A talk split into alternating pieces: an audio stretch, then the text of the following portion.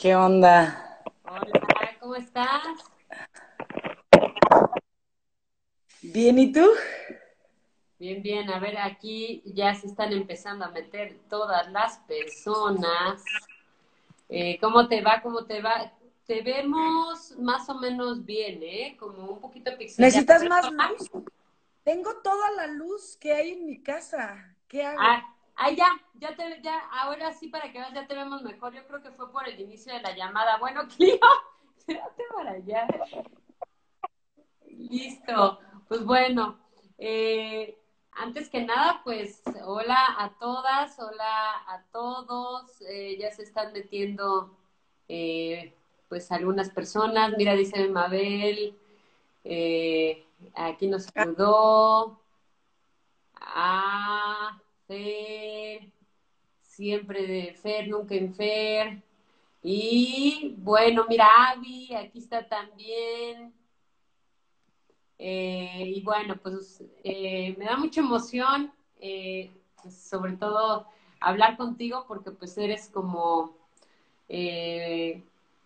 una de las personas que más estábamos esperando para platicar porque creo que también es un, es un lugar este del internet, ¿no? Es un lugar pues para tener charlas y sobre todo porque luego a veces en persona o en algunos momentos pues no se puede profundizar en temas que, eh, que uno, nos interesan, mira, ya te ves muy bien, y dos, que este que le interesa pues a toda la bandita de trans que pues aquí va eh, metiéndose. Mira, estamos aquí, ya se desmitió a Jimena también, a Dafne, el Direct. Hola Jime, ¿cómo estás? Hola, hola. Dafne, ¿cómo estás? Dana, mira, te digo que ya andan ahí. Em, Andrea, te voy a contar un poquito de qué va esta, esta onda. Eh, es un ciclo que estamos haciendo aquí en Trans que se llama eh, Mujeres Creadoras de la Escena. Y pues hemos tenido a Natalia, a Caro, este, a, pues es que a varias personas, a la, la, última fue Ara, que fue técnico, ella es técnico de la ENAT, y pues también es de las mujeres creadoras en México. Eh, mira, Ara ya se acaba de unir, exactamente estábamos hablando de ti, Ara, eh, mujer creadora en México, y bueno, pues hemos tenido así varias personas, eh, a Shari, en fin. Y pues ya te habíamos extendido la invitación y pues ahora ya que puedes, pues vamos a aprovechar esto lo más que se pueda. Y pues bienvenida, bienvenida eh, Andrea. Y pues cuéntanos un poquito, para dejarte hablar a ti, porque tú eres la invitada, cuéntanos un poquito de, eh, sobre todo, ¿cuál es tu currículum? ¿Por qué mujer creadora del teatro y de la escena en México? Cuéntanos tu currículum. Hola, Samir. Em, pues justo es, chistoso, eh, digo, yo sí me considero una creadora, pero por ejemplo no tengo el currículum para entrar a ninguna convocatoria del FONCA como creadora. O sea, eso es, eso es algo que, que, es, que es interesante.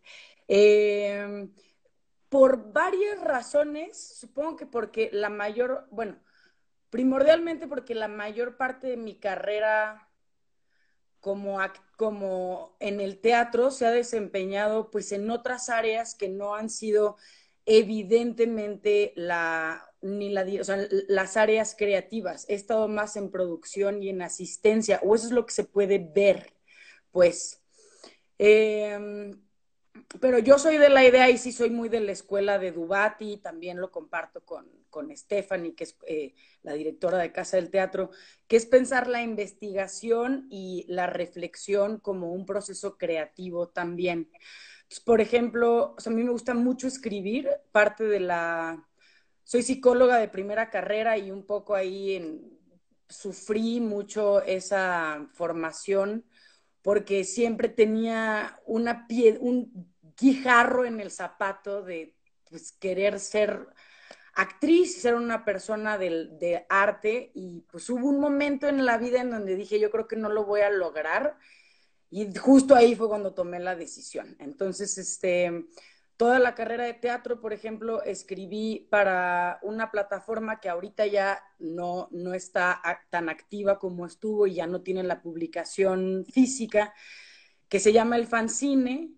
Y pues ahí eso fue un gran espacio para mí porque podía, ahí fue cuando empecé a pensar más, eh, pues, el teatro y a pensarme como una persona de teatro y como alguien que eh, articula, pues, su estar social a partir de esta trinchera muy particular.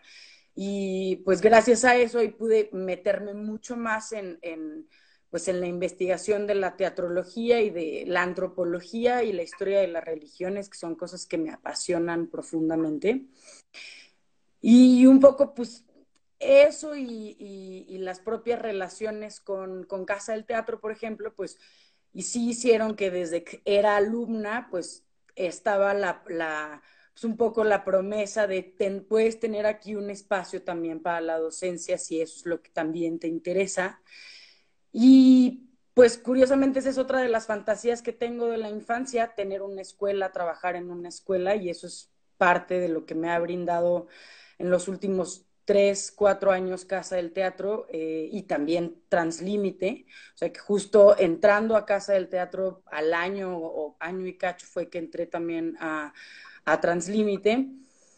Y pues ha sido un viaje sote porque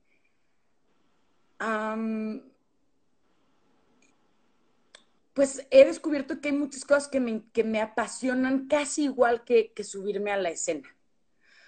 O sea, y eso es dar clases. O sea, la, la, docencia es algo que me apasiona, me gusta mucho el, pues el diálogo. Yo era una yo fui una adolescente muy de foro, de foro de internet, o sea, de meterme a message boards y de tener novios en internet cuando no se usaba y así. O sea, ah, en el 2001, pues. Este, y una de las cosas que cambió profundamente en mi vida fue que cuando entré al teatro, ya dejé por completo esta, como esta parte virtual. Digo, sí me gusta mucho Instagram, sí tengo Twitter, tengo ahí dignos seguidores, pero el teatro fue algo que me trajo a la presencia absoluta, o sea, dejé de tener muchos amigos en línea, eh, dejé de chatear como antes chateaba, que chateaba muchísimo, y pues más bien, eh, pues cuando dices pues, creadora, hay una parte en la que me siento nada más creadora de mi vida. O sea, me explico, o sea, no, no, no he tenido el, siento que, que distinto, por ejemplo, a las otras personas, a las otras mujeres, porque está muy, es particular sobre mujeres este, esta emisión Translímite, pues esto, soy la que tengo un currículum más pobre en términos de mis creaciones aquí están publicadas o tengo todas estas, pues la verdad no. Digo, tengo una compañía de 10 años. Humildemente.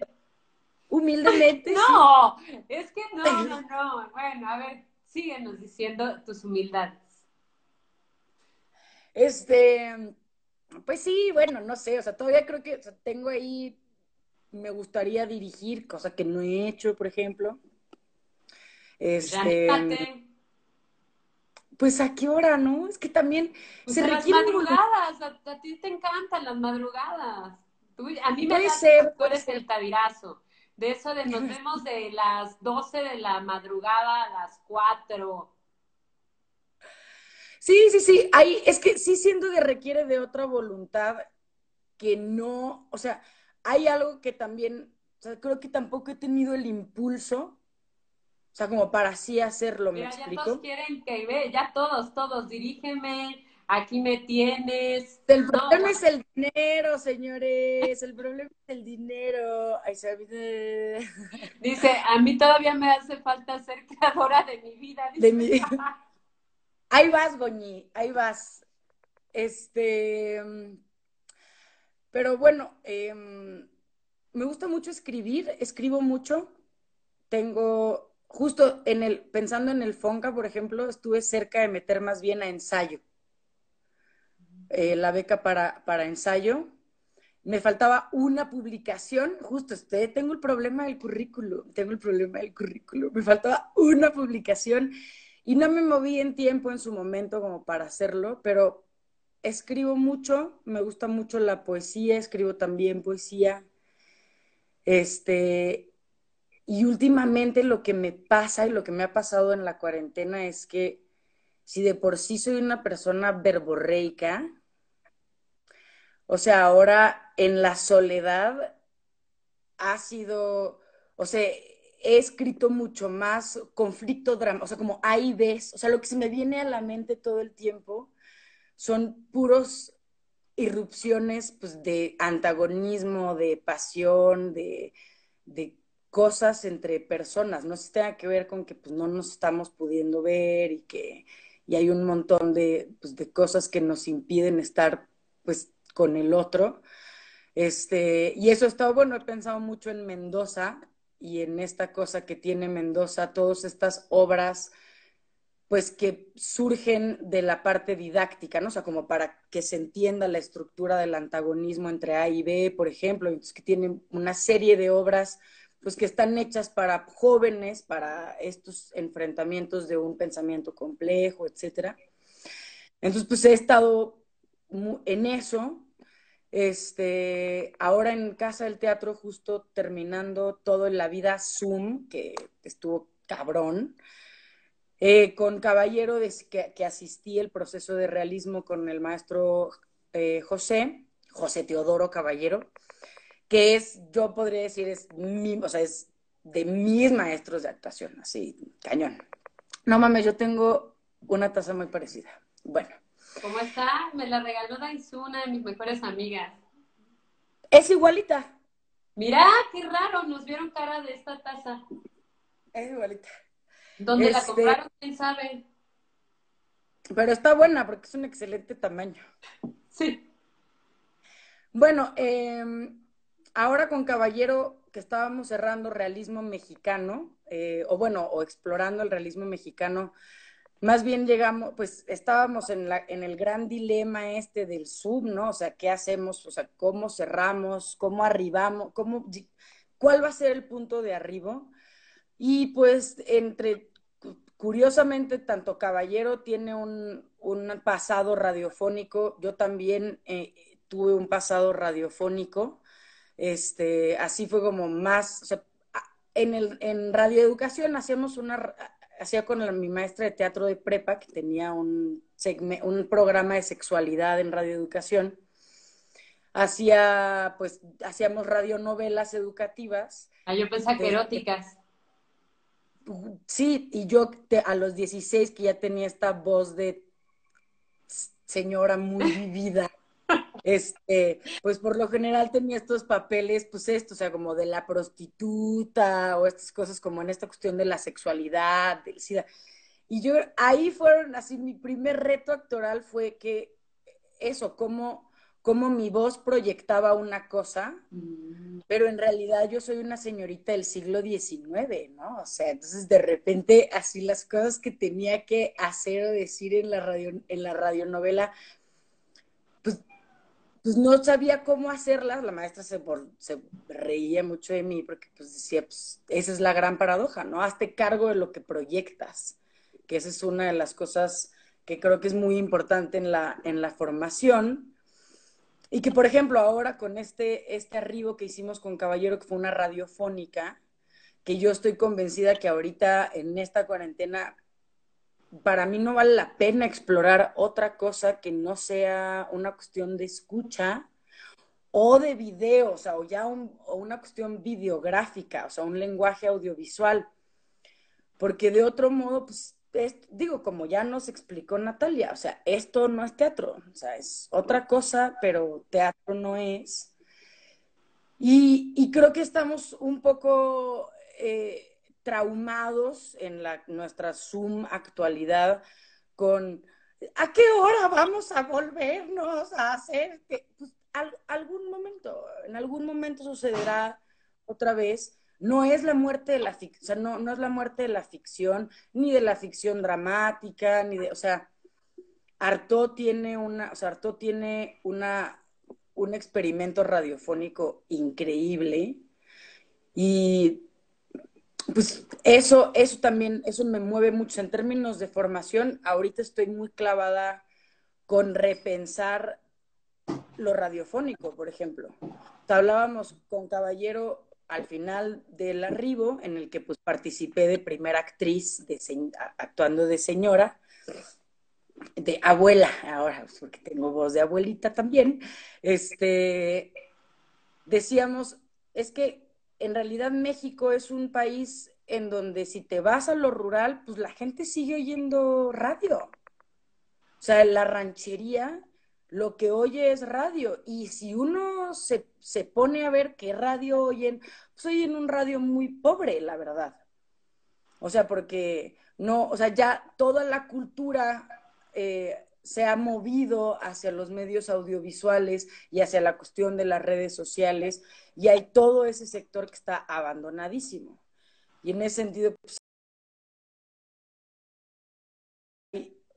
también este momento de la, de la pandemia o lo que sea me movió eh, eso que está muy arraigado también pues por Casa del Teatro, por esta beta muy social, que es pues sí, o sea, no solo la posibilidad de llevar el teatro, pero cómo chingados le hace uno para llevar la ficción. O sea, porque en últimas lo que importa es la dimensión la ficción para abrirle la escucha al otro y que el otro, pues en el ideal, logre, eh, quiera, más que logre, quiera considerar al otro, al otro que está ahí para construir con él. Este, y entonces, bueno, para los 26 personas que están viendo, oyendo y están traumados por regresar a hacer teatro, les diría, pónganse a hacer canciones, pónganse a hacer otra cosa, porque pues ahorita sí, eso no es lo que toca.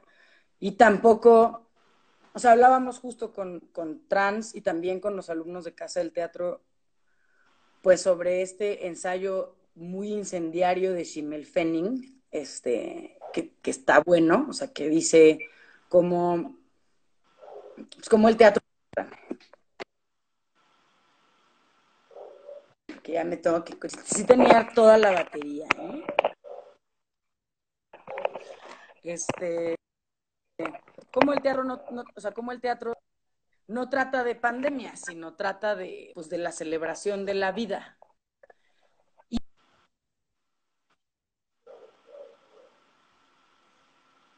Ah, pues muy. Aquí estoy. ¿Estás? Ah, bien. ¿Sí? Sí, súper. me, me hablaron, me hablaron y colgué. Ah. Este. Bueno, decía, decía, decía Shimel Fenning, pues esto, o sea, como el teatro era una celebración de la vida y como al mismo tiempo se sentía muy desmoralizado, porque ahorita estaban cerrando pienso, bueno, pues ahí también se ve de algún lado nuestra fragilidad como humanidad. O sea, yo no, no veo que eso haya sido la, la, preocupación de Shakespeare, de Lope y de Calderón de la Barca y de Molière. Que sí, que quienes también sufrieron el cierre de los teatros por plagas, temporadas, años.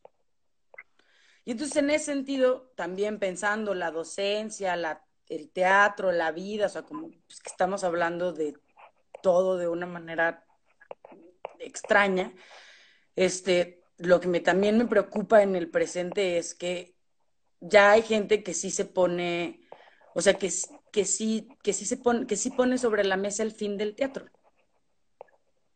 O sea, que le preocupa el fin del teatro, que dices, pero órale, o sea, antes no era pensable, ahora ya parece que empieza a ser pensable. Y yo pienso que eso es más responsabilidad de, nosotros, es, responsabilidad nuestra, de que nosotros estamos, y voy a usar aquí pues mi adverbio, verbo, como quieran más, más favorito, estamos muy pinches resentidos.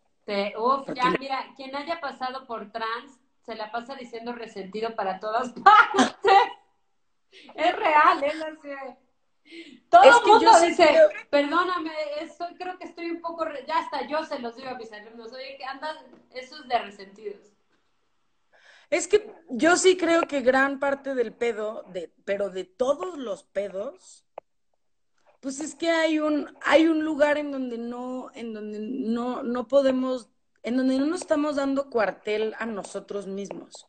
Dice que tenemos un, un detector de resentimiento propio. No, y además, pues, como, o sea, la sociedad este, mexicana, que también es uno de mis temas de investigación que más me apasiona, este, pues más, o sea, bueno, no más, pero pues es lo que nos toca.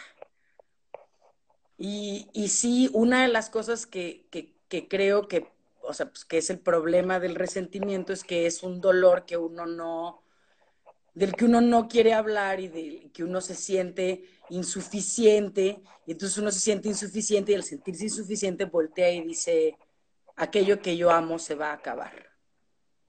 Como yo ahorita... y en esto, ya que estamos en esto, dime, entonces, ya sabemos por qué entraste eh, un poco, ¿no? Como un poco de tu currículum, pero ¿por qué entraste? ¿Por qué el teatro? ¿Qué pasó ahí? Sabemos algo de que tu hermana pues, quería estudiar, por ahí unos chismes me, dijeron. Ah, bueno, no, pero ese chisme no es tan grande en realidad. Este, ah. pues quería ser actriz de chiquita, como casi toda la gente que queremos ser actores, o sea, teatreros, lo, eh,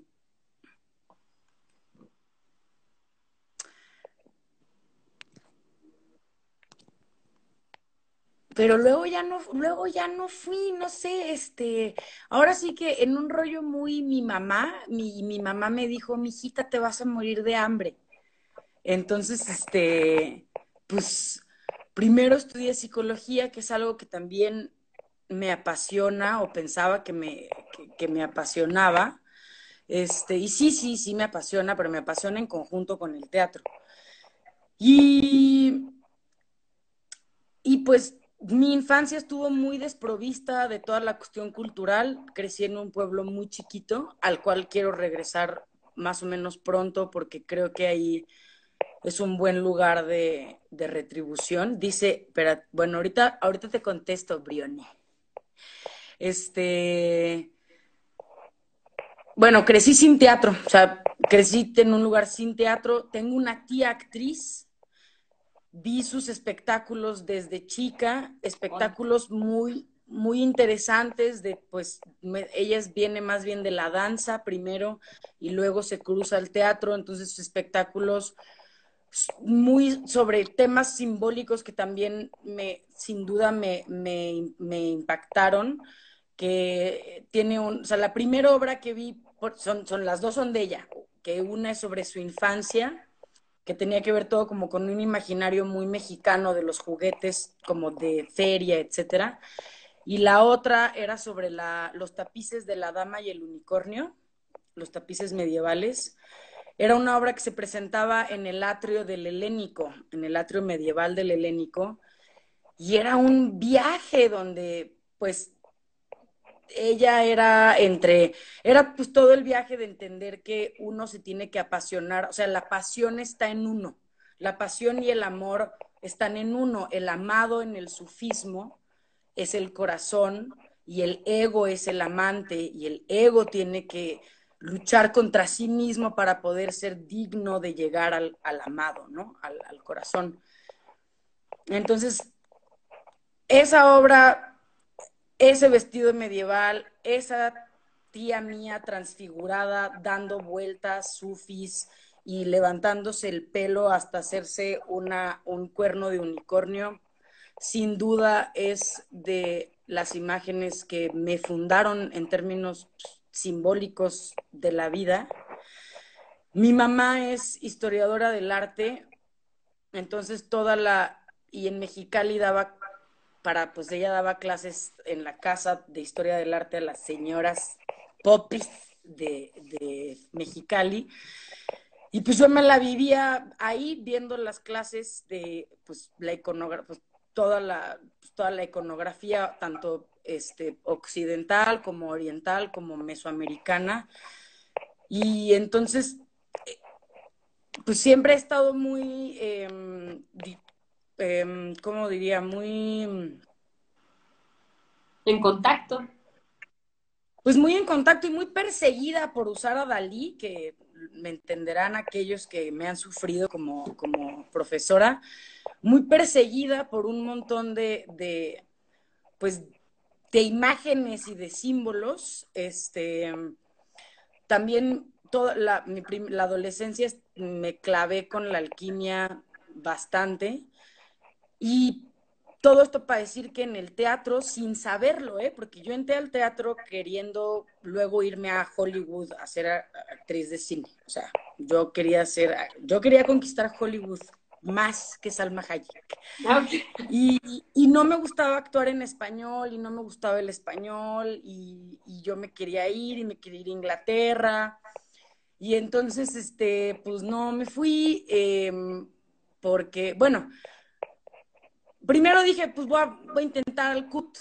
No sabía ni que existían ¿eh? las escuelas de teatro, o sea, o sea me, me eché toda la, la, carrera de psicología. Sabía que existía la ENAT, porque David este, Gaitán, eh, con quien fui a la prepa, y luego teníamos la idea de estudiar psicología juntos y volvernos los psicoanalistas más top de México. Sí, bueno, es que también el, el papá de David, ¿no? que fue mi jefe, o sea, yo trabajé en la, o sea, de, en la biblioteca, mi primer trabajo fue bibliotecaria con el papá justo pues, de David, de mi jefe, porque pues, éramos muy amigos desde la prepa. Cuando yo entré a psicología, que él llevaba ya un semestre, él me dijo, vámonos al teatro, vámonos.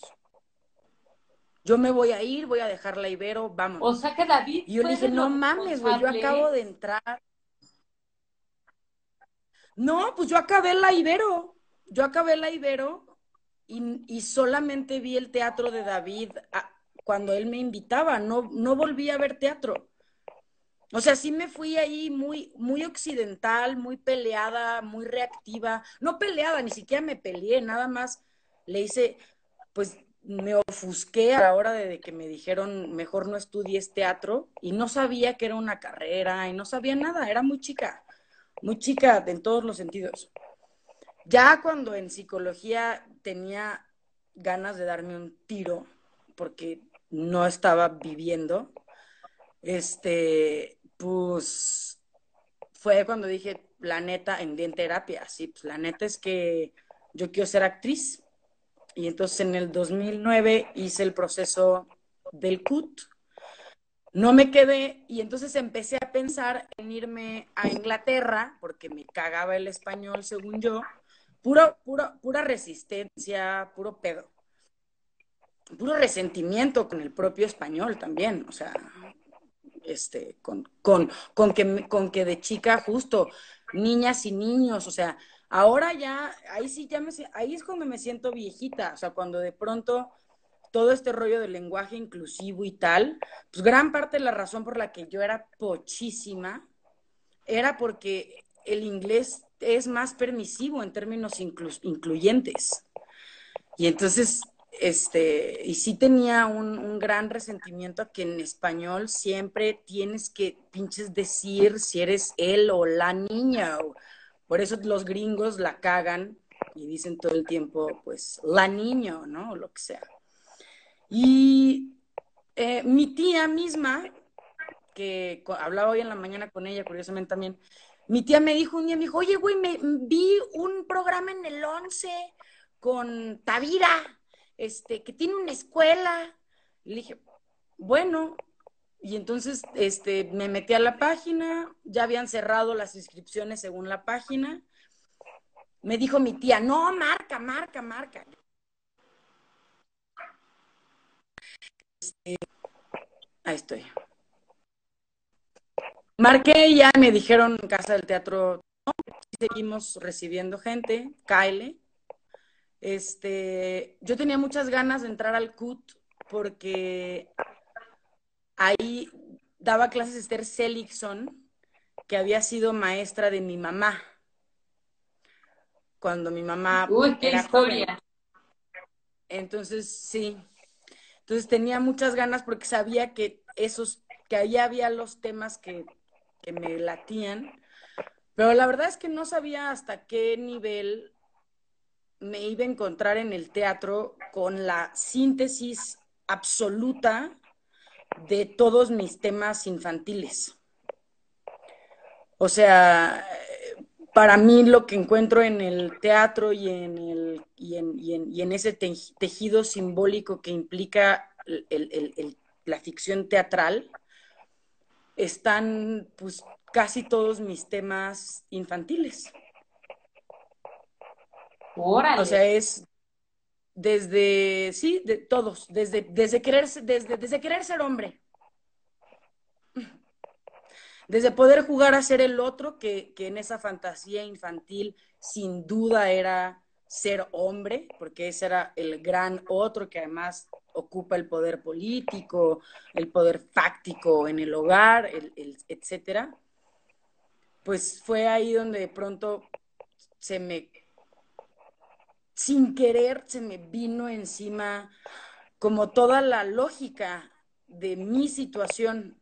Y entonces ahí también entendí que no, que no quería hacer cine, que soy una persona de teatro, que ni siquiera quepo en esta camarita, este, que tengo que, eso, que que hay una relación que tengo con mi voz, que si bien a veces es un obstáculo, las más de las veces es una virtud y que es una virtud para el teatro.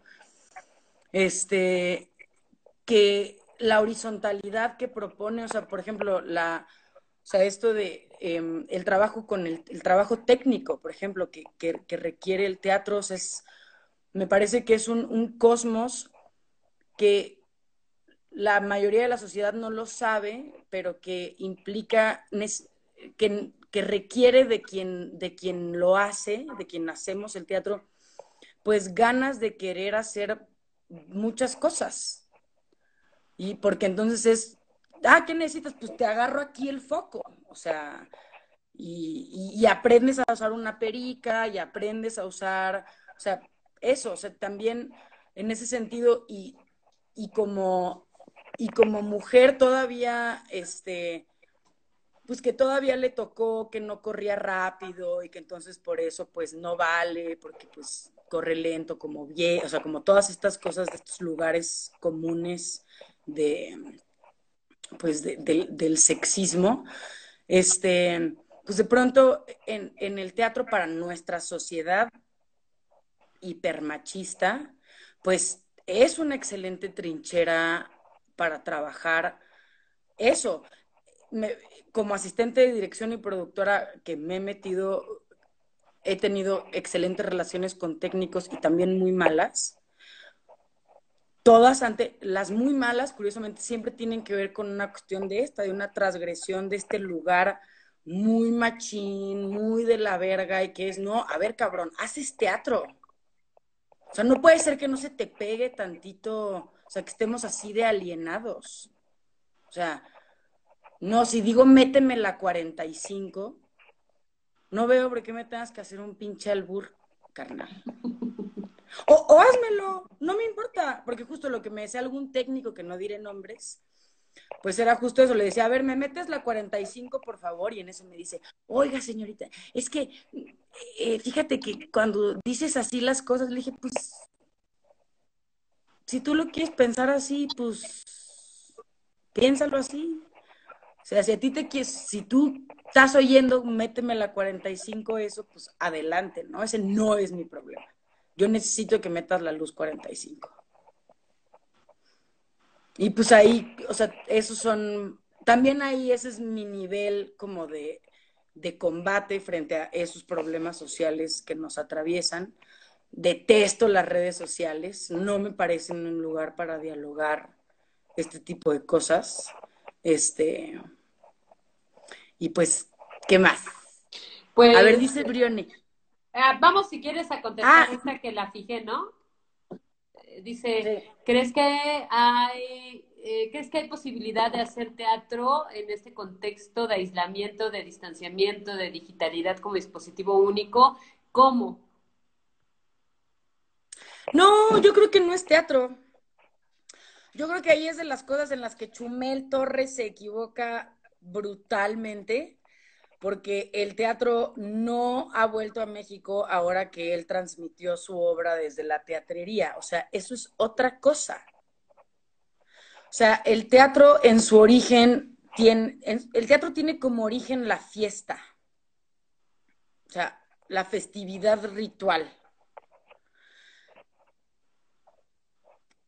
Que tiene como cosa fundamental la reunión. O sea, que eso es, eso es este, así es como lo dice, pues es lo que dicen tanto Tavira como Dubati, o sea, que es lo que necesita es la reunión.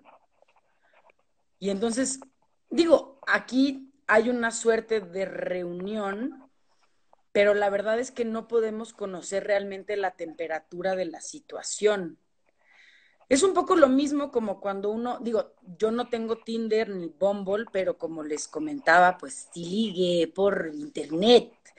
Y, ligar por internet es muy diferente. O sea, uno no vas a saber qué está pasando hasta que no estás en la carne enfrente del otro. Y pues eso es lo, eso es lo que de eso es lo que requiere el teatro también. O sea, porque aquí una vez más en el problema de la virtualidad tenemos pues el es, el, el, dilema con la cámara, que la cámara en el cine es el guía que te dice, es aquí, es aquí lo que tienes que ver. Cambio en el teatro el espectador es soberano. Soberano. Y por eso desde el otro lado uno que tiene que estar bien pinches pilas. O sea, en enero grabé, bueno, asistí producción de un corto en, mi, en lo que quisiera que fuera mi pueblo natal, que es nada más mi pueblo natal simbólico. Y pues fue muy interesante porque yo me la pasaba, yo me la pasaba arreglando, este, preseteando la escena, la escena mucho más amplia de lo que la cámara lo necesitaba. Yo siempre llegaba el de dirección y me decía, relájate un chingo, relájate un chingo. Y yo estoy impresionada de que esto, o sea, la escena está ocurriendo aquí atrás del teléfono. Y, y de este lado puede ser un cagadero. Pero todo es porque el ojo, el gran otro, lo que quieras. Cambio en el teatro, pues esa es la cosa que sí creo que, pues por eso no se puede traducir acá que es en el teatro, Uta, sí se vale, sí, yo, y eso es un mandamiento de ocho metros cúbicos, o sea, sí creemos en la ocurrencia. O sea, que creemos en la posibilidad de...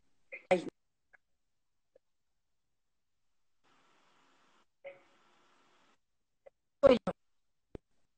Eh, ¿Estás ahí? Ah, soy yo. Yo me estoy trabando. Este, en ocho metros cúbicos.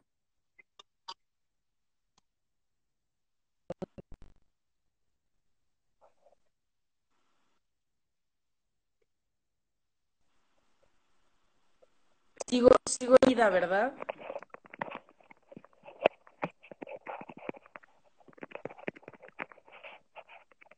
Mm, sí, es tu celular, este, por ahí.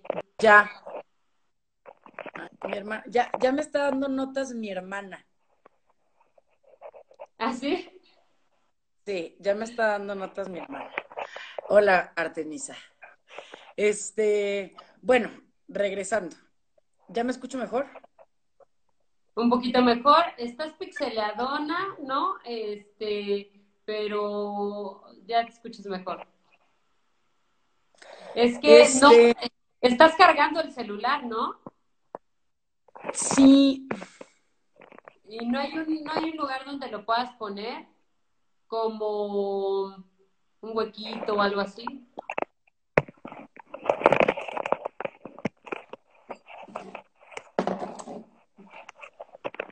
Voy.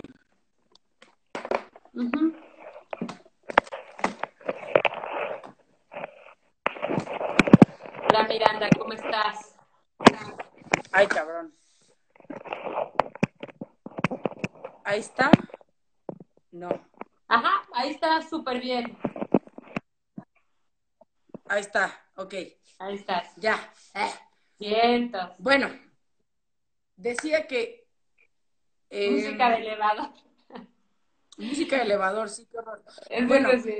eh, que de las cosas que se pierden, en, o sea, de las cosas que se, que se pueden perder aquí en esta virtualidad, pues de entrada es la, la profundidad. O sea, no se puede jugar con la profundidad.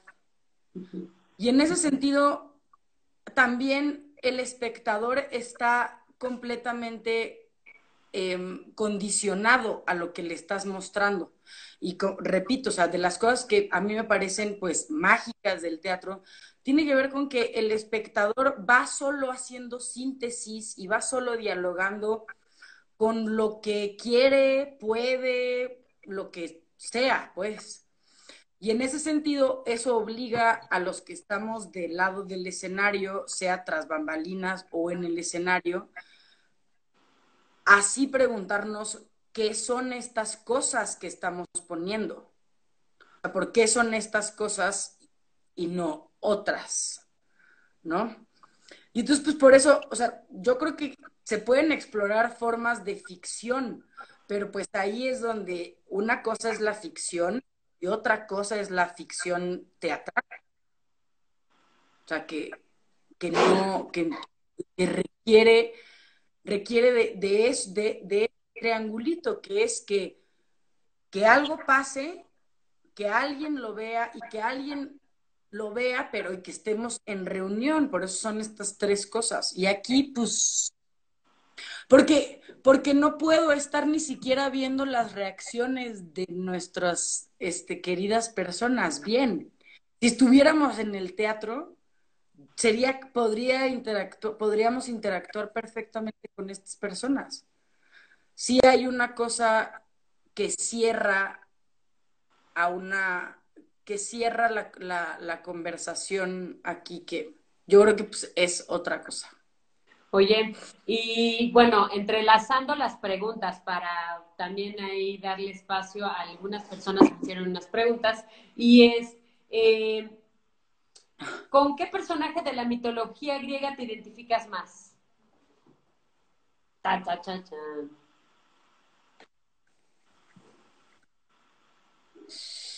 Bueno, tengo una hermana Artemisa que se llama así y que a veces, ah, creo que ahí sigue, y a veces es a veces es tan temible como la diosa Artemisa. Este, entonces, antes, bueno, hay un lugar en donde me identifico mucho con Atenea.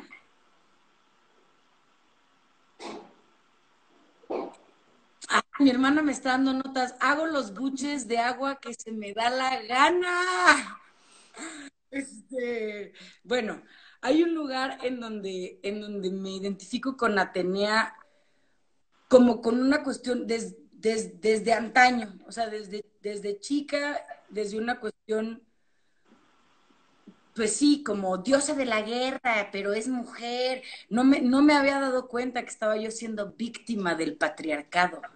Este, porque como luego fui eh, a darme cuenta en las investigaciones pues, que he hecho, pues esto, como, como el símbolo de Atenea es uno de los primeros grandes e importantes símbolos este, de, lo, del, de un tipo de, mujer que sí le es benigna al patriarcado, ¿no? Por ejemplo.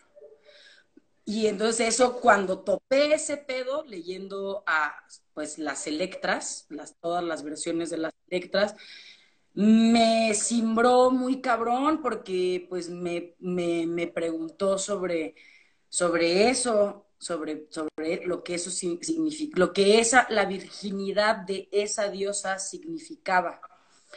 Eh, después, sin, pues, Ariadna, yo creo que Ariadna. Ariadna porque me gustan mucho, me gusta el laberinto, me gusta mucho el laberinto y además es algo es me gusta, Ariadna, sí. Oye, y bueno, esto es así, te voy a leer tal cual la pregunta le escribieron, tal cual, aunque pues tú me dirás, se lo vas a decir a ella, ¿eh? Pero tal cual fue. eh, mujeres y pusieron entre corchetes feministas del teatro que hayan influido en tu vida teatral. O no, ninguna. O qué mujeres. O qué piensas del feminismo. ¿Ves? Estas de las preguntas que te hicieron. Y fíjate ah, porque, porque... luego lo preguntan directamente, porque aquí es como, mira, está abierta, quién sabe quién fue, pero a ver, pregúntenselo. Así me mandaban mensajes, Mirna, por favor, pregúntale eso. Ah, pregúntaselo tú. A ti te va a gritar, no a mí. Este, pues.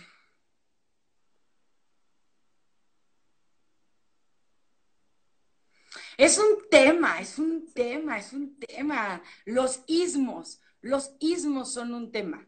Entonces, como ya les contesté hace unas semanas a varios de los que están aquí, yo sobre todo me considero humanista y en, un segundo renglón feminista. Este, pero creo que el humanismo y el feminismo están ahí. Entonces, em, déjame ver. Hasta subió el rating. Sí, ya sé, qué fuerte, qué groseros. Este, Mariana García Franco. Mariana García Franco, Ángeles Castro, Rocío Belmont, Stephanie Weiss. Eh, no sé si son feministas. La verdad. Rara vez, o sea, sí tengo amistades con quien tengo ese tema del feminismo, pero con dentro del teatro no ha sido así uno de mis temas. Entonces no nunca me lo había preguntado así, pero pues si un poco lo que está detrás de esto es qué mujeres me han influenciado. Bueno, de hecho, primero y sobre la, la, la primera, mi tía Victoria Gutiérrez. O sea, ella. Ella fue la primera, ella fue la persona que me dijo Capricornio y que yo dije, ¿qué es eso? Y me dijo, pues tú naciste bajo Capricornio, como yo, es mi madrina además. Ah, y yo como, oh, Dios mío, ah, entonces, este, ella, eh, que es una mujer, pues, muy independiente, em, mamá luchona, increíblemente creativa, increíblemente poética, loca, conflictiva, radical, muchas cosas ella y luego ya como profesionalmente, o sea, ya lo, porque ella pues es de antes, además de mi mamá, o sea, pero mi mamá no tanto en lo teatral. Lo teatral ella y estas maestras, o sea, Ángeles Castro, Mariana García Franco, Rocío Belmont, Steph, en términos de mi formación, este, Sara Kane tengo mis momentos con Sarah Kane.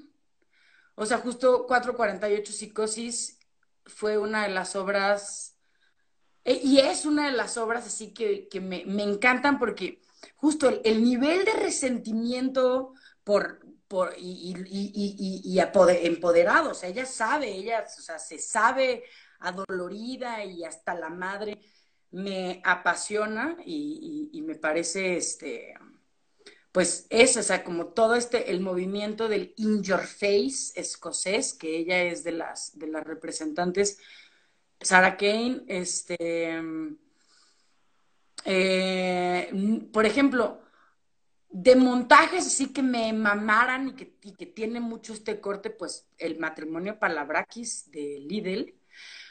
Y Lidl me gusta, pero no son mis temas.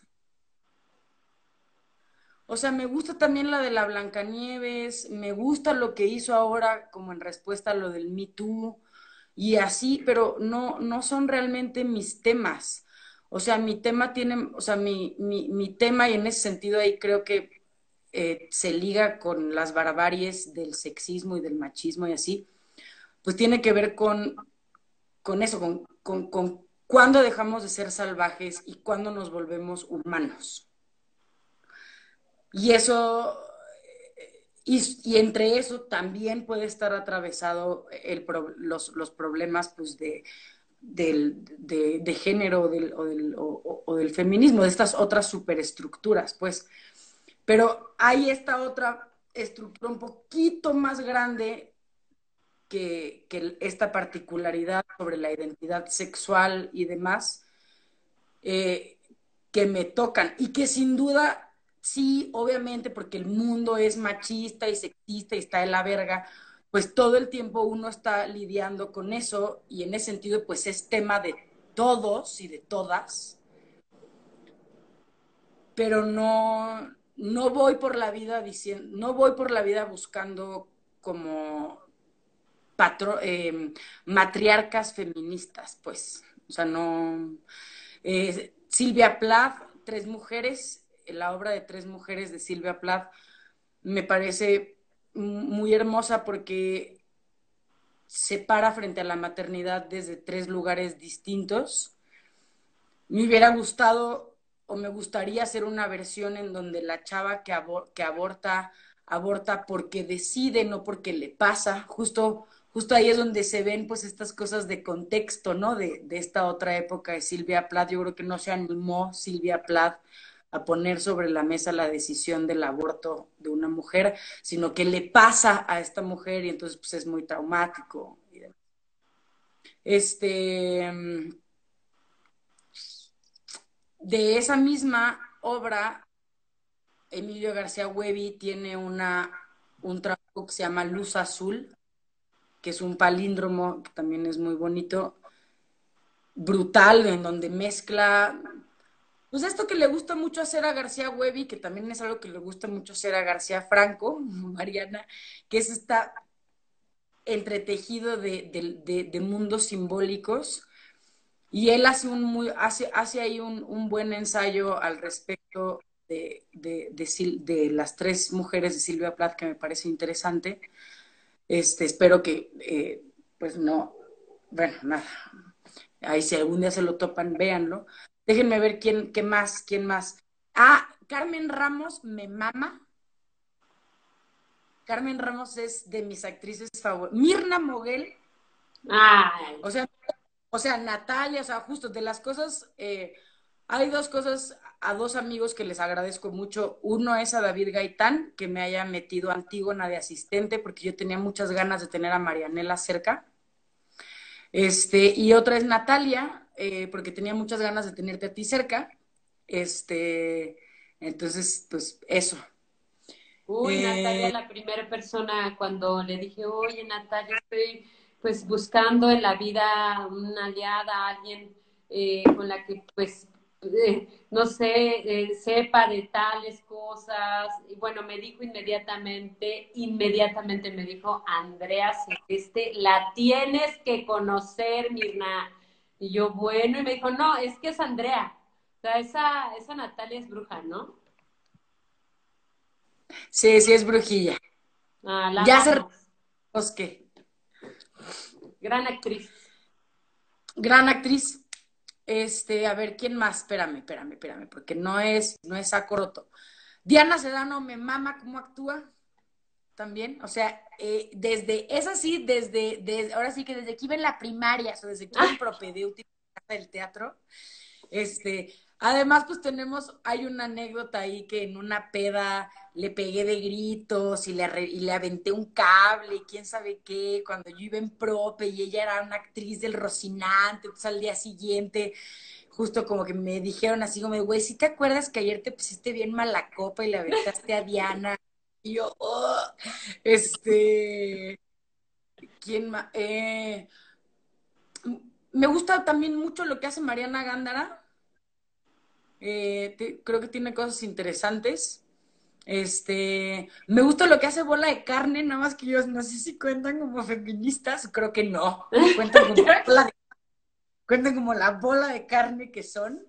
Este, pero ahí eh, Úrsula Bruneda también este, me parece una mujer súper generosa, este, como a la hora de verla actuar tanto en cámara como en teatro. Este, y ya, ¿satisfechos? ¿Satisfechas? Oye, eh, dice, si fueras presidente, o bueno, sería presidenta, ¿qué aplicarías en tu gobierno? ¿Te vieron cara de gobernadora? Bueno, eso es lo que también yo en el kinder decía que iba a ser la primera presidenta de México. No, bueno. este, ah, y uff, eh, yo haría una seria revisión a los programas de educación física de la primaria. Y lo que me, así mi, mi, lugar más, este, Viviana, mi lugar más enloquecido de eso, que lo hablábamos con los trans también esta semana y también lo he hablado con, con los de Casa del Teatro y con con la dirección de Casa del Teatro en general, sería eh, pues implementar de algún modo las bases biomecánicas eh, en lugar de la educación física. O sea, que, o, que en la, o que en la materia de educación física lo que se viera fuera Meyerhold, o sea, fueran, sean las, las bases de la biomecánica y de la bioenergética este, de Reich. Digo, y, y, el fútbol y lo que sea, o sea, pero, pero sí esta cuestión de cómo, de esto, de esta gran primera anagnórisis que tenemos cuando entramos al teatro que, uno piensa que entra al teatro porque uno es bien expresivo y bien sentimental y así. Y de pronto la primera tarea que te das cuenta es no me separar, estoy jorobado, estoy jorobada, o sea, camino de la verga. Me duelen las rodillas y tengo Me duelen las rodillas, no tengo presencia, no sé qué es la, la, la energía, o sea, no, no sé, no sé qué es cuando me dicen te falta energía, o sea, con todas estas cosas, yo creo que eso es básico, o sea, en, ahora en, cuando pasó el, dos, el 19S, em, que pasó, ay, fue muy loco, y ahí para quienes hayan sido mis alumnos en ese momento y alumnas, este, ese año, las dos veces que tembló, habíamos leído Agamenón de Esquilo. Y era muy loco porque yo justo, o sea, justo parte de dar la clase de, Agamenón de Esquilo tiene que ver con que Electra y Orestes tienen que asegurarse que el muerto clama venganza. Y la forma en la que saben es que Agamenón hace temblar la tierra. Entonces, eh, estábamos ¡Qué miedo! Andaban ahí haciendo sus rituales. Entonces, justo fue así de, ¡ay, tembló! ¡No! Este, bueno, cuando pasó el 19S, este, exacto, esas cosas, no sé cachar la pelota y contar hasta 10, qué horror. Este, cuando pasó el 19S, me uní a un a la red de apoyo telefónico de los egresados de psicología de la Ibero. Ah, claro. No tenía dinero, entonces no, tenía dinero y, y, no me gusta, bueno, no tenía dinero para donar y yo creo que si no eres millonario, ¿para qué donas dinero? O sea, si no puedes donar miles de pesos y ya había dado pues mis tres kilos de arroz que podía dar, entonces pues en cuanto se hizo esta red me uní. Y lo que más aprendí, lo, lo, que, lo que más aprendí ahí fue que pues el trabajo que nos cuesta entender, reconocer, concebir lo que quieras, pues que sí, que sí es uno la entrada y la salida del laberinto y el laberinto mismo.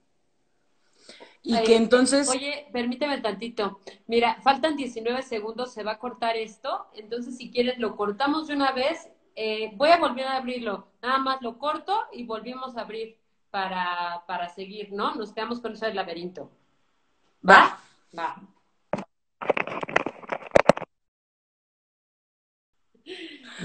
Este. Estábamos en ah, eso, ¿no? Sí. Y bueno, eh, nos estabas contando de lo del temblor y. Sí. Eh, por...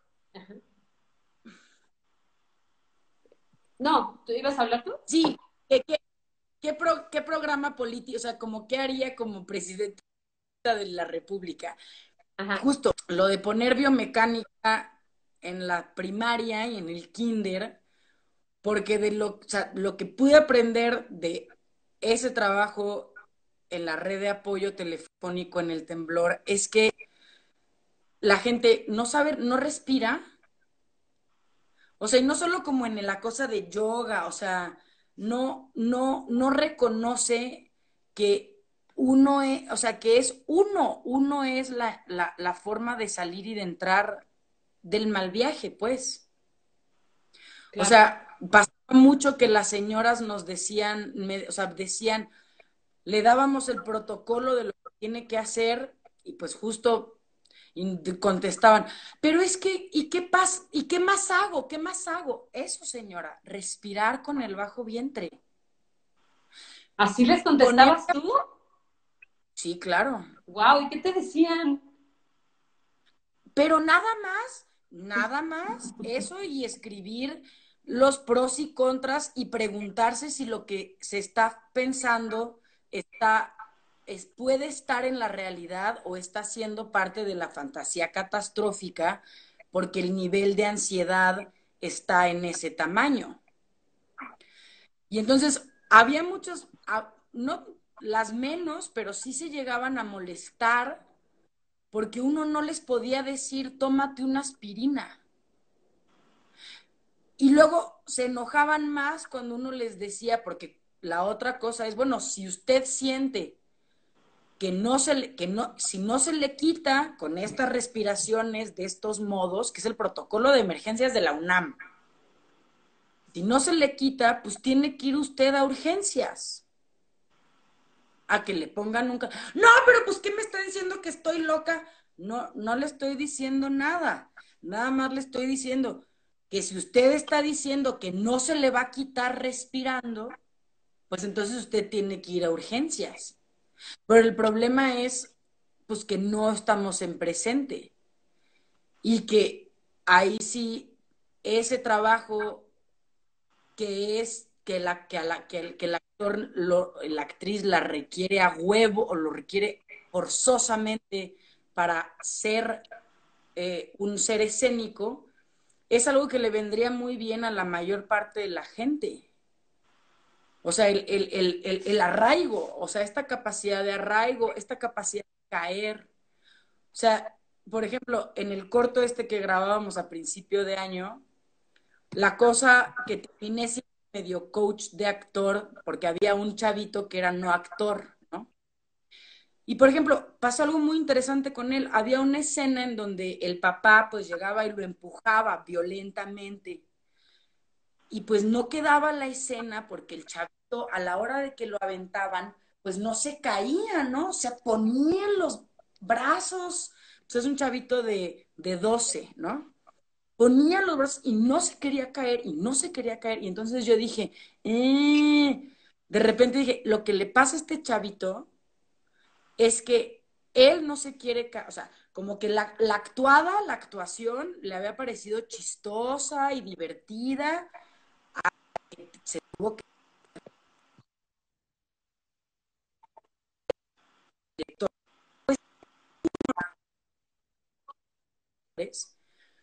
que de pronto con dignidad se veía comprometida. Te van a empujar y te vas a caer y, uno se ve mal cuando uno se cae. Uno pierde cuando uno se cae, uno es un principio Claro, y efectivamente ese personaje estaba siendo humillado, el personaje.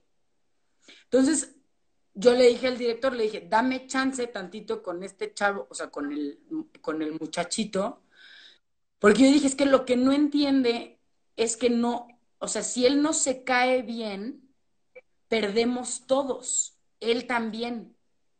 Si él se cae bien y tenemos una buena toma, todos ganamos él también gana.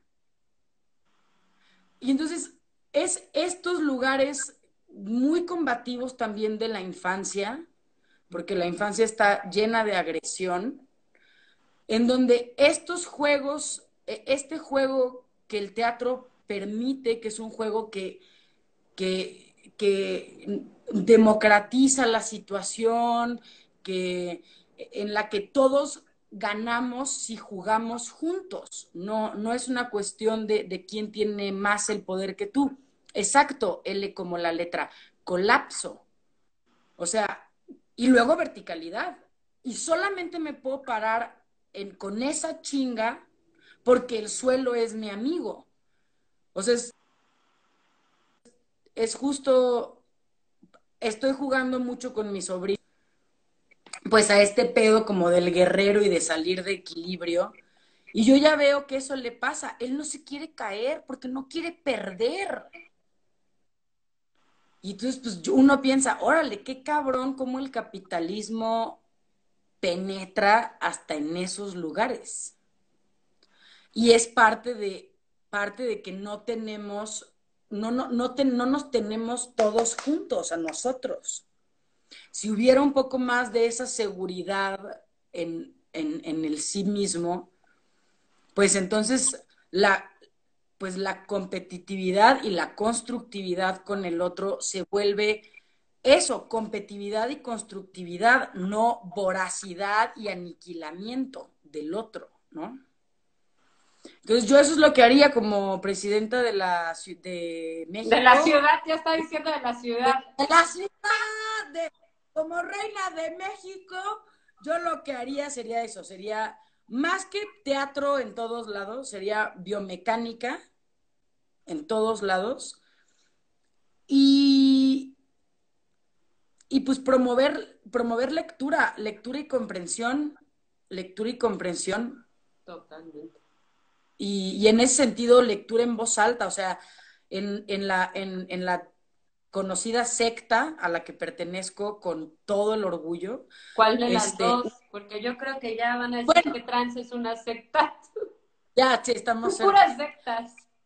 Laurita, este, a la otra secta a la que pertenezco, este, ahí, pues cuando nos vamos a Pátzcuaro, eh, parte de la chamba es la escucha de lectura en voz alta a la hora de la comida.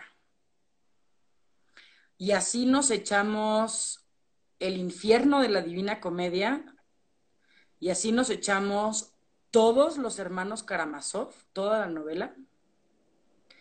Y así nos echamos La condición humana, que es otra novela. Y yo digo que eso, eso ha sido de lo que más a mí me ayudó a formarme como actriz.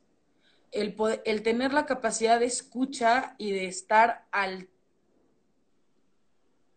a las vivas de la imagen que me está proponiendo el otro y que viene de afuera y que yo soy responsable de hacerla, porque si no me va a dar hueva. O sea, esa es la razón por la que no podemos leer, pues, El asno de oro de Apuleyo, que es una novela romana, porque requiere muchísimo de nosotros y nosotros estamos tan alienados y enajenados en las benditas redes sociales que el sentarse a darse ese espacio de generar esa imagen, pues está cabrón. Y en ese sentido, está, lo que yo veo ahí es una indisposición a que el otro entre.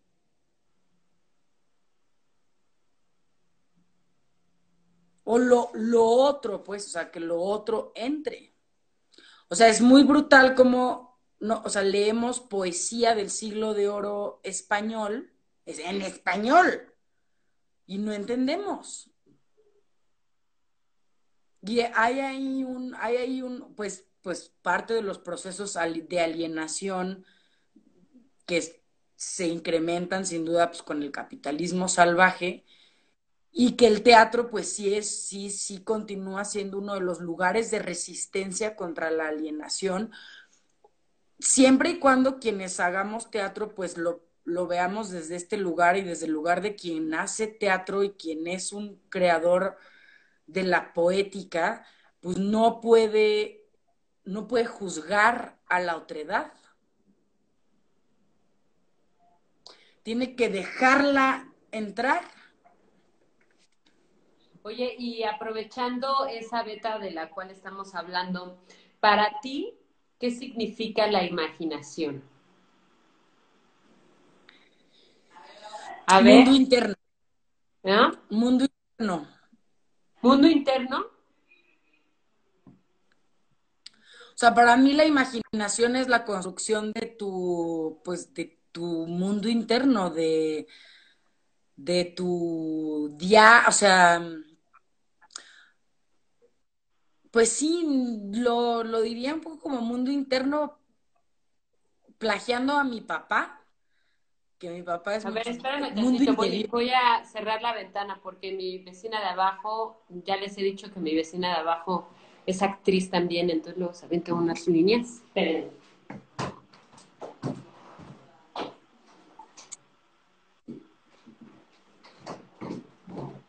Ya, listo, ajá. Este. Mm, ¿El mundo interno es la imaginación? No, pues la, no, pues la imaginación es la. O sea, ¿qué es la imaginación? Pues la capacidad de construir imagen, bueno, pues sí, imágenes, escenarios que, que no están siendo realizados en el momento en que los estás imaginando. Ahora, pero, o sea, para mí la imaginación implica construir un mundo. ¿Y tú por qué crees? O bueno, no, más bien estoy dando por hecho, pero ¿tú crees que ahora es más difícil construir mundos? Mm. Según yo sí, Ana Paula, construyes a partir de tu mundo interior, por eso pues tienes que ir a, a ver pues qué pedo, ¿no? Con eso, con lo que haya, con lo que tienes adentro. Este, por eso es la, una de las preguntas, y que es una pregunta que me hacía siempre mi papá, es ¿cuáles son tus temas? Y que es una pregunta que les hago siempre con quienes estoy en clase, que es cuáles son tus temas. O sea, fuera de querer ser actor o actriz.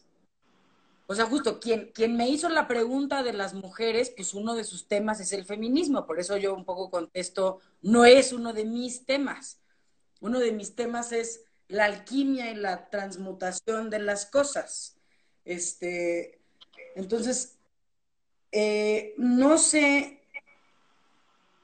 yo, yo creo que en este, yo creo que sí estamos más alienados, o sea, y no lo digo yo, pues lo dice quienes, lo, todos los teóricos que están en contra de la, pues de los, de los medios masivos de comunicación y como de toda esta cosa de la masificación.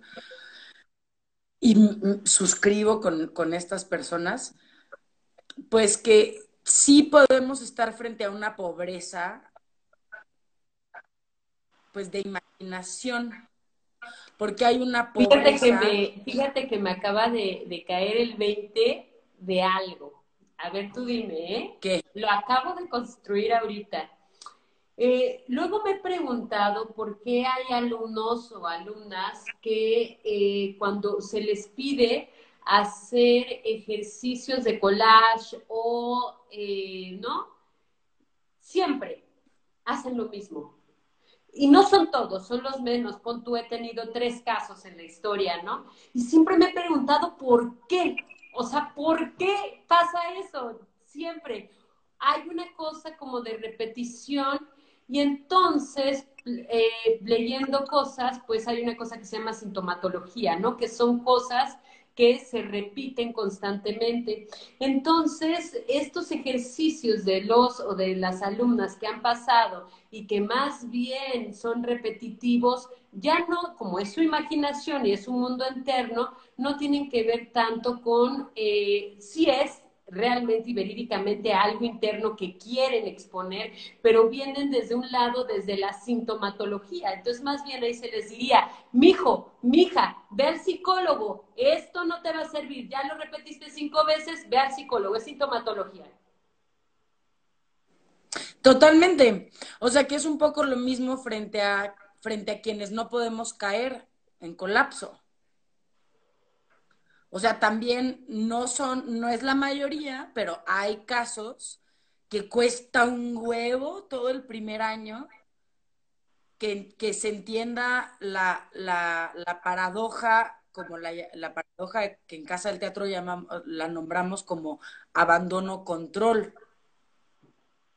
Entonces, el abandona, o sea, hay gente que, que ese abandono... Y tienes ¿no? una idea fija. Entonces creo que esas personas están teniendo una idea fija de algo que están haciéndolo ya sintomato, ya un síntoma, y entonces pues no puede entrar la imaginación si tú estás en una fijación. Si tú estás fijado, pues sí, si tú estás fijado, porque entonces eso es estar metido en el laberinto sin saberlo. Y entonces estás, pasa como, como para los que son de nuestras generaciones ochenteras, cuando empezaron a cambiar las consolas de videojuegos, que de repente se vuelve 3D y como que uno no sale de una misma esquina, pues eso es parte de lo que es estar fijado y no sabes y no sabes que estás fijado. Y lo peor de todo es que a veces no estás listo, lista, para que te digan que estás fijado. Y entonces vas a escuchar la nota y vas a querer cortar cabezas. O sea, yo estoy segura que si yo hubiera entrado, no, pues imaginación y memoria se unen cabrón, Samir. Sí, ahorita, ahorita hablamos de eso el abandono, pues sí, el abandono de que me abandono, de que me abandono a caer y que el piso me va, me va a recibir. Este, si yo hubiera entrado, por ejemplo, a Casa del Teatro, particularmente a Casa del Teatro, a los 18, me corren. Me corren. No, lo habría logrado, no habría pasado el propedéutico habría salido de ahí diciendo, todos son una bola de pendejos, yo, a mí qué me van a decir, o sea,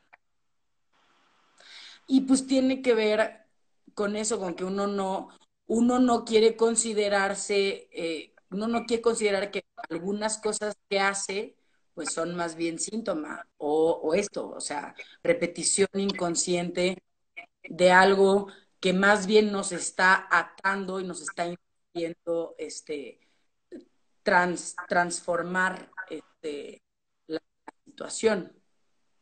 ¿Qué fue? Y eso es lo que frustra mucho como, como cuando uno lo ve en la formación, pero también ahí es cuando entiendes, ¿no? O sea, te acuerdas de las notas que te daban a ti y notas que a ti te que a uno le costaban trabajo y dices, ah, Ah, sí, pues sí, no, yo tengo la cabeza en el ano en esta situación. Oye, pues... No, no, no. Eh, aquí hay una pregunta que dice, ¿cuál es tu motor de creación? Eh, A los 24, Miranda. Ajá. ¿Cuál es tu motor de creación? Pero no sé, no sé, bueno, esa es la pregunta que te hicieron tal cual. ¿Cuál es tu motor de creación? El otro. El otro que no está. El otro que no está y que quiero que esté aquí y que nunca está aquí. ¿La imposibilidad? El otro. El otro. A veces sí es la imposibilidad porque es este, o sea, pero Oye, tú eres muy, eres muy, eh, ¿te consideras una persona que eres, eh, que piensa mucho en el amor?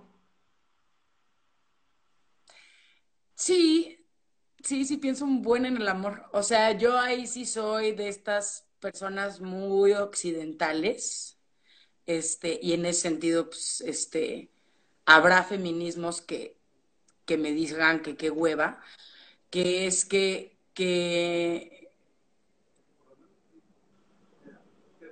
Pues que, la, que el amor es, es, es la, o sea, que el amor es la, pues la es la redención, o sea, el amor es la forma de redimirte, o sea, sobre todo, y para, para también, también contigo, o sea, que también uno tiene que pasar por, ahí sí, Sanborns y banquetero como sea, por, por, ama, o sea, por amarse a sí mismo. Por eso esta imagen del sufismo, de, de la religión sufi, me parece, y con la que hablaba hoy en la mañana con mi tía, curiosamente, me parece una imagen muy brutal para entender a qué me refiero también con este otro que también soy yo, que es, pues que mi amado es mi corazón.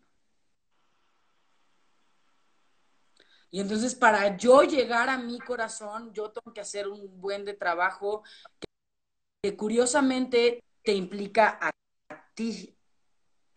Y para yo poder a mi amado, tengo que pasar por ti y por tú, o sea, y por toda esa dinámica también que, que está en ti, que es tu drama de, del otro, que también es su amante y su amado. Y pues entonces es una construcción enloquecida entre amantes y amados, que además de ser amantes y amados, en el uno vamos y somos el amado y el amante del otro. Y no nada más en una situación de relación de pareja. O sea, en ese sentido yo creo que el amor es, o sea, a mí Sócrates me caga las cosas de Sócrates y de Platón, pero eso, Simón, amor y occidente, pero eso de, eso de que dice Sócrates, que quien, que quien enseña o quien inicia en, en algo a alguien más necesita amar a eso al iniciado, yo sí creo. Yo sí creo que hay, que hay un, un, un profundo lazo erótico en, en todas las cosas que, que, que, generan, o sea, en lo que, en lo que genera. Y entonces, pues, el, el amor, eh, también ahí soy muy de, de, de, Casabetes, que es uno de mis directores favoritos de cine, este John Casabetes, eh, pues que sí, que, que al final de alguno, así por hollywoodesco que suene, sí, sí hay una cuestión, o sea, sí está el amor detrás de casi todas las ficciones, porque al hablar de amor estamos hablando de la relación entre tú y yo. Y entonces, para que haya un tú, tiene que haber un yo. Y para que hay, y, un yo no es nada más una cosa que respira y come y caga y coge. O sea, por eso hay una frase muy chingona de Freud en Introducción al Narcisismo, que la parafraseada es así, dice, el proceso de volverse humano es el proceso de volver el hambre amor. Y entonces, este, pues sí, me interesa un buen el amor, pero soy una soltera empedernida, ¿no? Por ejemplo. Oye, ¿y cómo te ves ¿cómo, cómo, cómo te ves tú? Parece de, trabajo, ¿no? Laboral, pero sí, ¿cómo te ves en dos, tres años? Pues me gustaría mucho poder regresar a, Baja California Sur a hacer una retribución más seria desde o sea, esta ciudad sobran, sobran, sobran privilegios, sobran espacios, sobran cosas. Y me gustaría mucho ir a hacer una labor, una labor pues de iniciación, pues sí, al, teatro y a la ficción y, a eso, a, a ese lugar que es un lugar que me dice mucho y que todavía pues ahí tengo mucha gente que, o sea, que está allá, o sea, es más, si, empieza mi carrera política en algún lugar, pues empezaría ahí precisamente. Este, entonces sí me veo, mira, hay algo muy chistoso, Mirna, yo me burla, mientras yo decía en el kinder que yo quería ser presidenta de la República, yo me burlaba, en la primaria, perdón, me burlaba de mis amigas, porque todas mis amigas querían ser educadoras como sus mamás. Y yo lo veía eso con un desdén patriarcal. Decía, o sea, justo, o sea, no eso, ¿por qué? Y, y ahora, eh, pues, la vida me viene a escupir, es decir, a enseñar a que la que quiere ser educadora soy yo.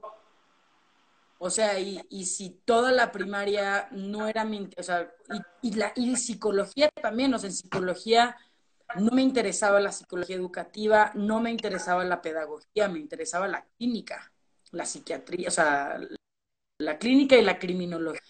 Este, ahora, post, o sea, gracias al teatro es el contrario, o sea, es, ahora quiero, quiero dar biomecánica a niños chiquitos.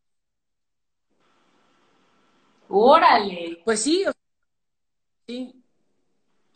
Y eso, o sea, eso, es- eso, es- eso es lo que me, me, me apasiona, me apasiona, sí.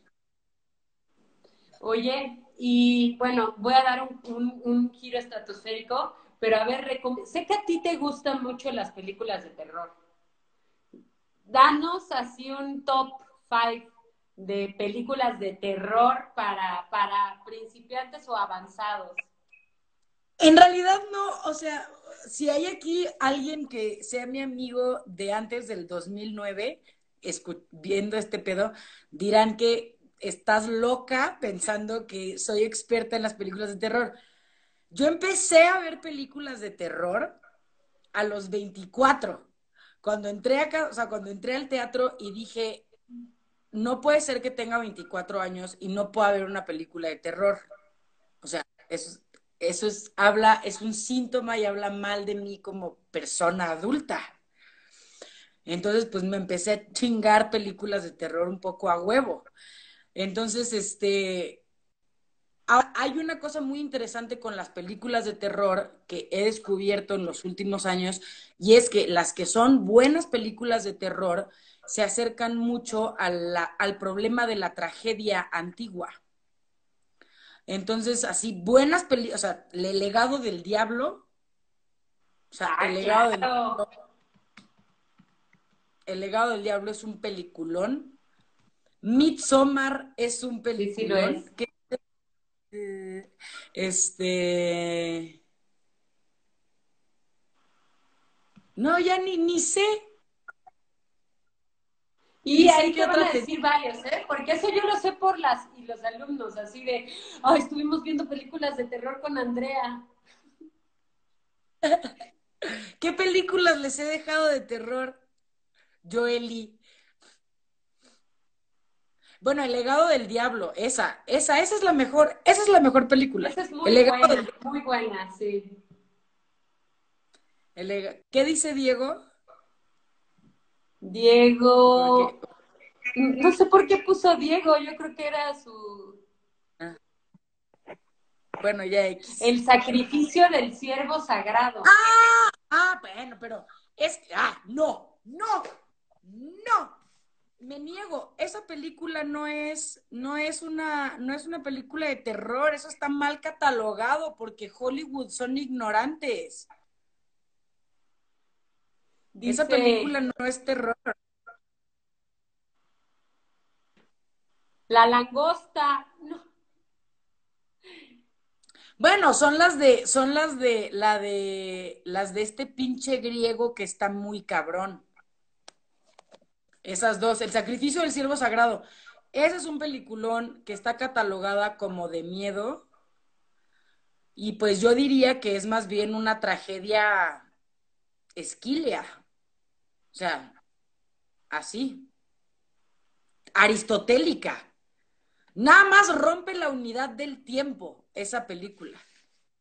Por lo demás es una tragedia aristotélica. Midsommar ya esa es la que habíamos visto. Bueno, David Lee hay gente a la que le da miedo. Pues Sí, pues cómo no. Eh, Yorgos.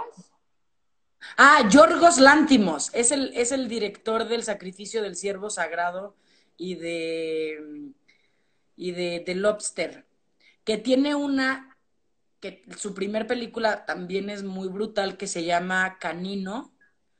Y pues es igual, es de una familia, hay una cosa muy loca con, con un corte muy bárbaro, muy cabrón. Pues sí, ya se aventaron varias, ¿eh?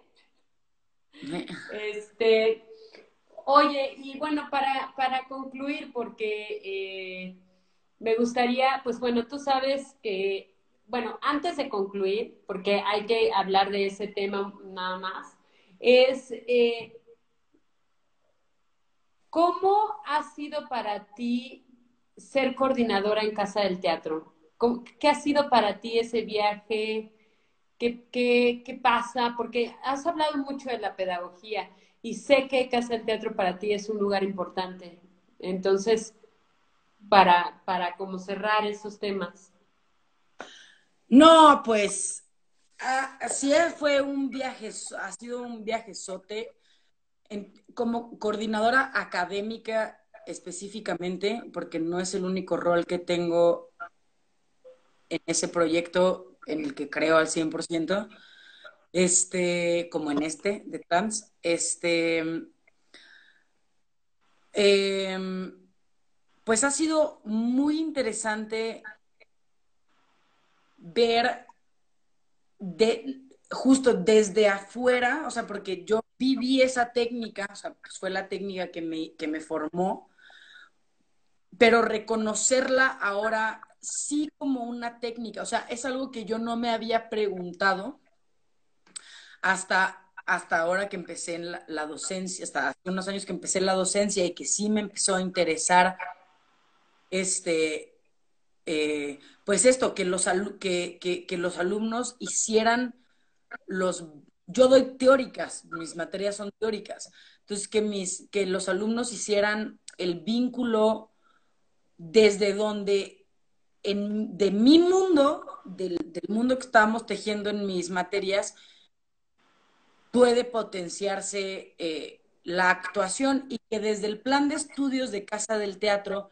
sí está completamente pensado así, o sea, todas las materias van acompañando a actuación. En ese sentido, el pedo que nos mete estar oficiales ante la SEP, pues es que tenemos, luego no podemos tomar decisiones por proceso.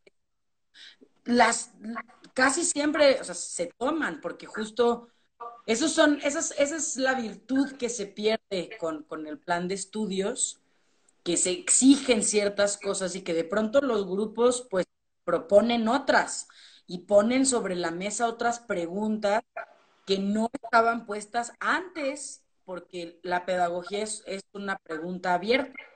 Entonces, pues sí ha sido, eh, es paradójico en ese sentido eh, esta parte como de la formación oficial con la, licenciatura, eh, pero al mismo, bueno, y, sin negar eso, lo que ha sido muy revelador para mí es reconocer eh, la técnica, o sea, reconocer cómo lo que, lo que, lo que está planteado desde Casa del Teatro, desde el inicio, y por eso, por eso se busca abrir este espacio, es para seguir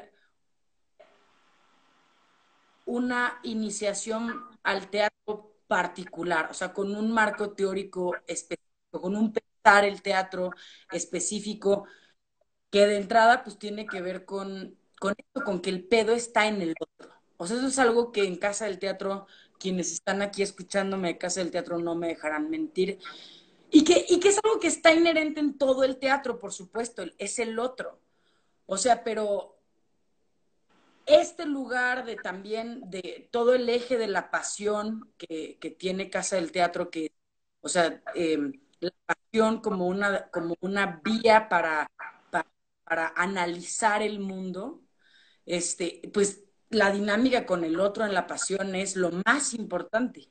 Entonces, poder reconocer que de donde vengo no es nada más cualquier cosa, sino sí, sí responde a una reflexión que no está terminada, o sea, que, y, que, y, de la cual yo estoy siendo parte.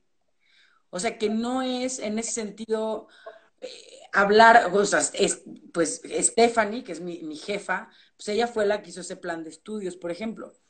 Y pues la, la relación con ella en términos eh, pedagógicos y académicos, pues no es de este lugar de, pues es que así está y así es, y entonces tú le tienes que hacer así con los alumnos. Es completamente una, una cuestión abierta, una dinámica abierta eh, de, buscar todo el tiempo en el otro la síntesis, o sea, buscar a partir del otro la síntesis sobre nuestra situación en la que los dos estamos. Entonces, eso ha sido ese reconocimiento yo creo que ha sido el más importante. Eh, que, que sí aprendí una metodología y que en ese sentido tengo una metodología eh, que encuadra cómo pensar el teatro y en ese sentido cuál es mi cultura también este, de, eh, de hacer, de, de, hacer teatro y de, y de y de compartir teatro, porque pues no se puede enseñar, ¿no?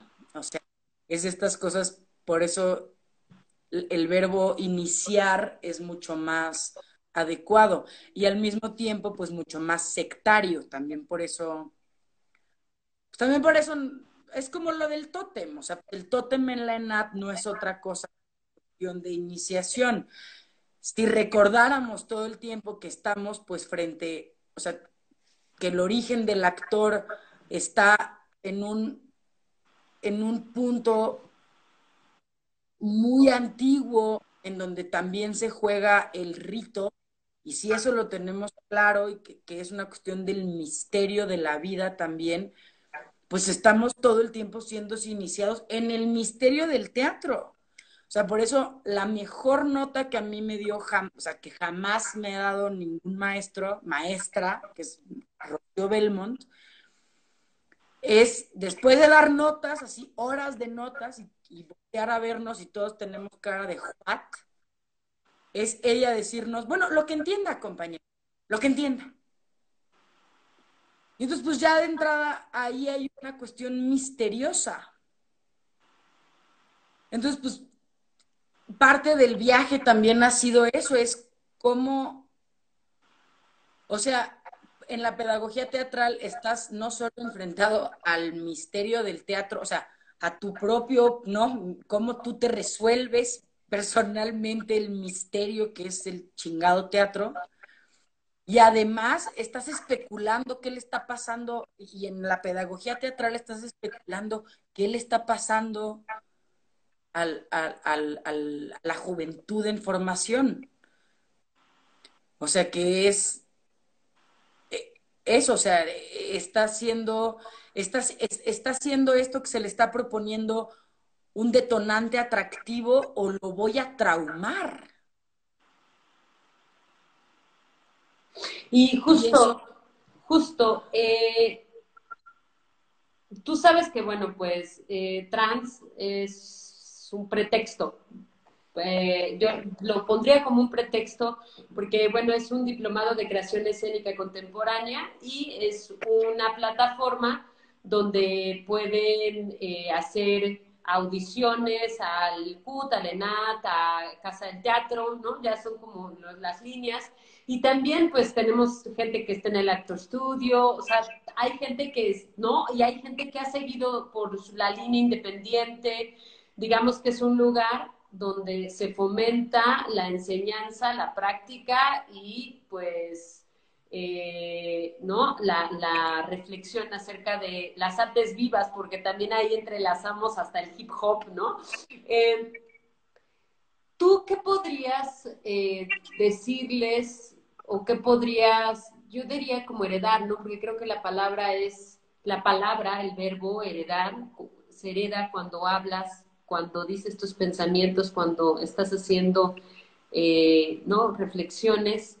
¿Qué le podrías heredar a estas personas que están escuchando? Hay algunas que ya están en la ENAT, otras en el CUT. Es más, hay otras que ya están en Casa del Teatro, este, o hay otras que no, que se están yendo por la libre o que apenas quieren hacer una audición, ¿no? ¿Qué puedes decirle a esa banda, a esa, a esa gente, a esos chavos que están en esas miras de entrar al arte teatral? Pues que es el otro, que lo estoy haciendo por el otro y para el otro.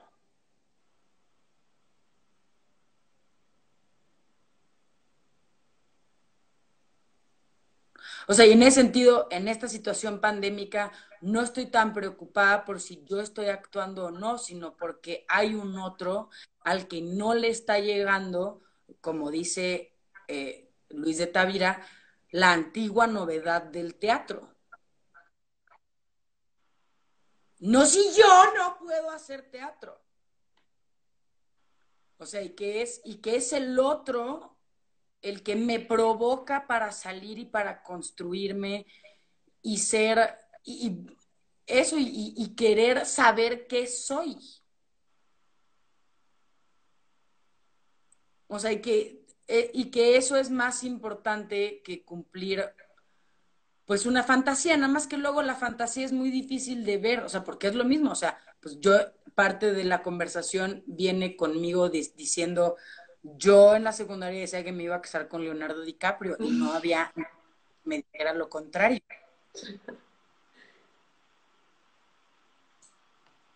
Y entonces, pues yo, o sea, yo sí creo que en ese sentido es Digo, obviamente que lo hace también, uno lo hace por uno, pues, pero pues en ese sentido, o sea, el, la, eh, la, actriz, el actor, el, eh, el ser teatral, es alguien que está apasionado por el otro. Porque el otro entienda, venga, escuche, se enamore, se haga responsable, llore, se arregle con su familia, no le grite a la vecina, sea mejor papá y mejor mamá, no le pegue, o sea, en fin. Entonces, yo sí creo, y eso, eso también es algo que, eh, pues sí, le agradezco. No sé qué hubiera sido de mí en otra escuela, pues en ese sentido, y ahí pues uno cae donde tiene que caer o quién sabe, este, luego a mí no me gusta decir esas mamadas, ¿no? Así de, para algo pasan las cosas, porque es, pues, o sea, o no, ¿no? Eh, pero bueno, como sea, sí estoy muy agradecida con esa experiencia que fue darme cuenta, o sea, o sea, fue de lo que yo me di cuenta que es, es que yo hago teatro para, para, para el otro. O sea, por el otro.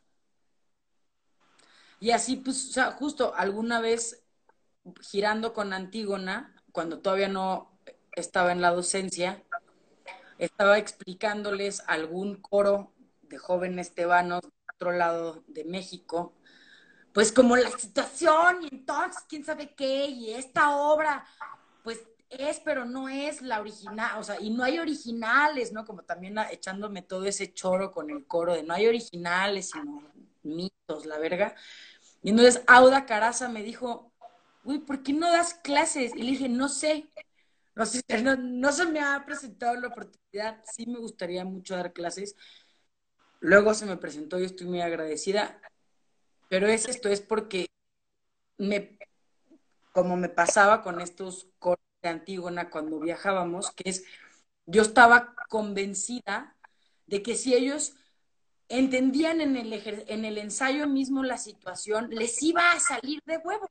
Y quiero decirte algo, ¿eh? Y de una vez que están, pues, muchas y muchos de los cuales, pues, han vivido esa experiencia, eh, siempre, bueno, ya sabes, ¿no? Al final, como estamos con eso de las audiciones, pues nos ponemos ahí a darle, ¿no? Y como se puede, este, ¿no? Y ha habido veces, por eso esta vez te pedí el apoyo, ya directamente, de que trabajaras las escenas con, con ellas y con ellos.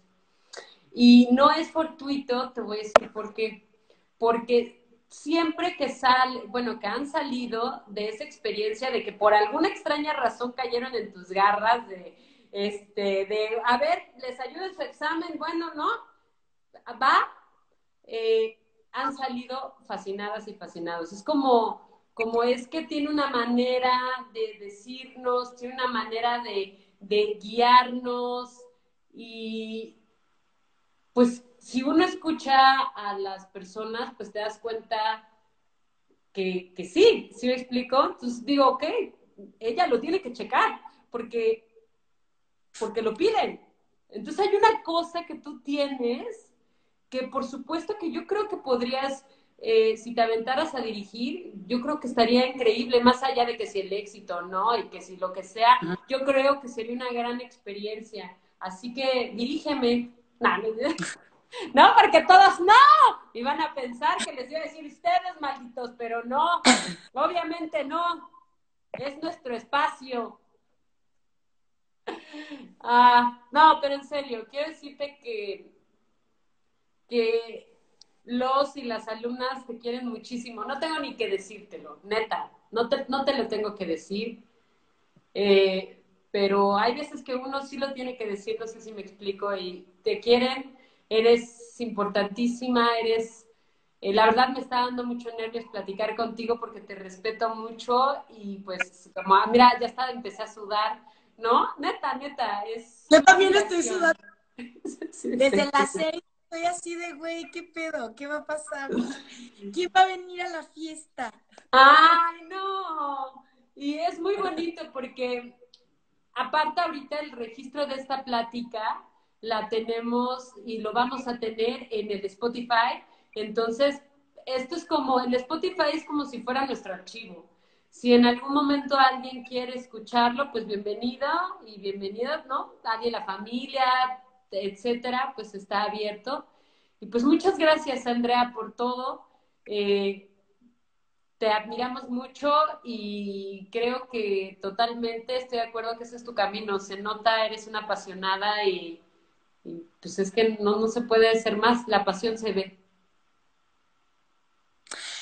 Pues muchas gracias a ti, Mirna, por haber abierto este espacio, o sea, trans en general, que además es muy bonito porque es una tebanita, bueno, es mi tebana, es una persona en común la que, y luego nos los manda, y entonces era una cosa ahí muy loca, que era como, ¿qué es este espacio en el que está Natalia también? Y bueno, luego Natalia por caca me invitó a alguna clase suya. Y yo me gusta mucho este espacio porque me permite laboratoriar desde otro lugar, justo porque no hay plan de estudios. Y eso mm, te lo agradezco muchísimo y gracias por haberme invitado a este espacio y gracias a todos los que estuvieron aquí echando sus corazones. Ya me siento casi como Shumel, casi tan importante como Shumel, qué bárbaro, o sea, este, si quieres, pues, te leo algunas cosillas por ahí. Este dice dice, tú marcaste mi vida, Andrea, sin cursilerías. Bueno, un poquito si eres cursi, pero está bien. Luego dice, ah, te adoramos, dice Avi. Eh, Dafne, muchísimas gracias por todo a las dos, las te admiro mucho. Gracias, Dafne. A la fiesta del pensar. Eso se lo copié a mi maestro Cooper. ¿eh? Eso es de mi maestro Cooper. Te amo, Andrea, dice Harriet. Eh, Andrea, eres increíble. Jime, ya, ya cállate, mira, ya qué hueva, ya esto es, ya esto, ya. es que no lo, vas a, no lo, vas a, ver, ¿eh? Porque esto se, como que se quitan todas las... Pero es que sí lo, estoy viendo, sí lo estoy ¿Ah, viendo. Perfecto, sí, porque ya Fernanda se aventó una de como de una hora. Ana Paula. No, sí, no, ya se aventaron, no, ya, ya pliegues petitorios ahí. Bueno, pues ahí supongo, espero que ya lo hayas leído, lo hayas este analizado y pues muchísimas gracias. Con muchísimo gusto, muchas gracias. Yo también les tengo mucho amor. Gracias, gracias. A ver, verse hecho un monólogo, ¿dónde está? Pues se que se aventó un monologazo aquí arriba, que fue así de Dios mío. Ay, ¿qué, qué decía? Ah, sí, te amamos, tus palabras me siguen volando la cabeza Ah, en estos momentos random de mi vida. Bueno, Pues muchas gracias, Eh, no. todo. Muchas gracias.